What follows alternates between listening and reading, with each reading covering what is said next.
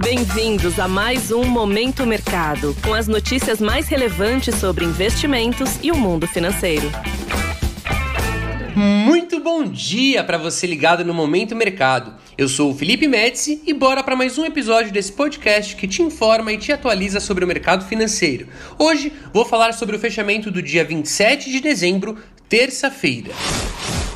Cenário internacional. No mercado internacional, em dia de agenda econômica esvaziada e pouca liquidez, devido aos feriados de fim de ano, as atenções dos investidores estiveram sobre os sinais da China acerca do afrouxamento da política de Covid-0, que geraram, em certa medida, maior otimismo e menor busca por segurança.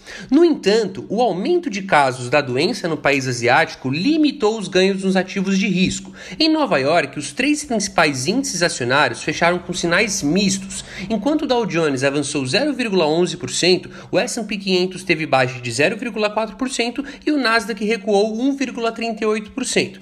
O destaque negativo do dia ficou para os papéis da Tesla, que caíram mais de 11% após a informação de que a montadora de veículos elétricos possivelmente vai reduzir sua produção na fábrica de Xangai em janeiro, diante do receio com o avanço de novos casos de Covid-19 na região. Na renda fixa, diante do cenário de certo otimismo e menor busca por segurança, os juros dos títulos públicos americanos avançaram em todos os vencimentos, favorecendo as posições tomadas, isto é, que se beneficiam com a alta das taxas. No câmbio, o dólar mostrou fraqueza durante o pregão em relação a moedas de países desenvolvidos, por conta do maior apetite ao risco dos investidores. O índice DXY, que mede a variação do dólar ante uma cesta de divisas fortes, cedeu 0, 0,13%, retomando o nível dos 104 pontos. Cenário nacional. Por aqui, no câmbio, o investidor se mostrou cauteloso à espera do anúncio, previsto para a próxima quinta-feira, do restante dos nomes que comporão os ministérios do governo Lula.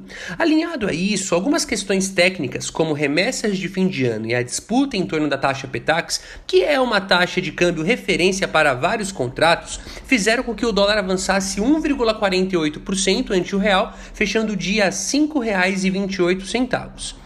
Na renda fixa, a cautela local e a alta das taxas dos títulos públicos americanos pressionaram as taxas dos contratos de juros futuros ao longo do dia. Porém, ao fim das negociações, a pressão de alta foi amenizada e as taxas fecharam sem variações significativas em relação ao dia anterior.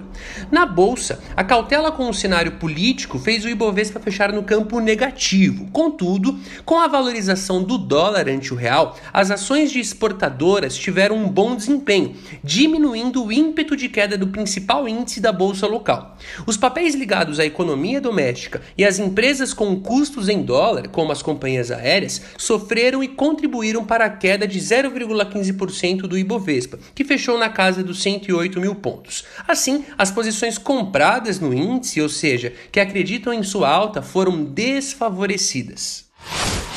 Pontos de atenção. Nos Estados Unidos serão divulgados os dados de vendas pendentes de imóveis de novembro. Por aqui serão divulgados os dados do CAGED, Cadastro Geral de Empregados e Desempregados, pelo Ministério do Trabalho e Previdência sobre o mês de novembro. Além disso, o Tesouro Nacional divulgará o resultado do governo central também de novembro. Sobre os mercados, agora pela manhã as bolsas asiáticas fecharam majoritariamente em queda, com os agentes receosos com a abrupta reabertura da economia e a disparada de novos casos de Covid-19 na região. As praças europeias abriram mistas, com os investidores preocupados com o desempenho da economia global em 2023. Já os futuros de Nova York sobem, revertendo o sinal de queda majoritária visto ontem. Desta forma, termina o Momento Mercado de hoje. Agradeço a sua audiência e um excelente dia. Valeu! Você ouviu Momento Mercado com o Bradesco. Sua atualização diária sobre cenário e investimentos.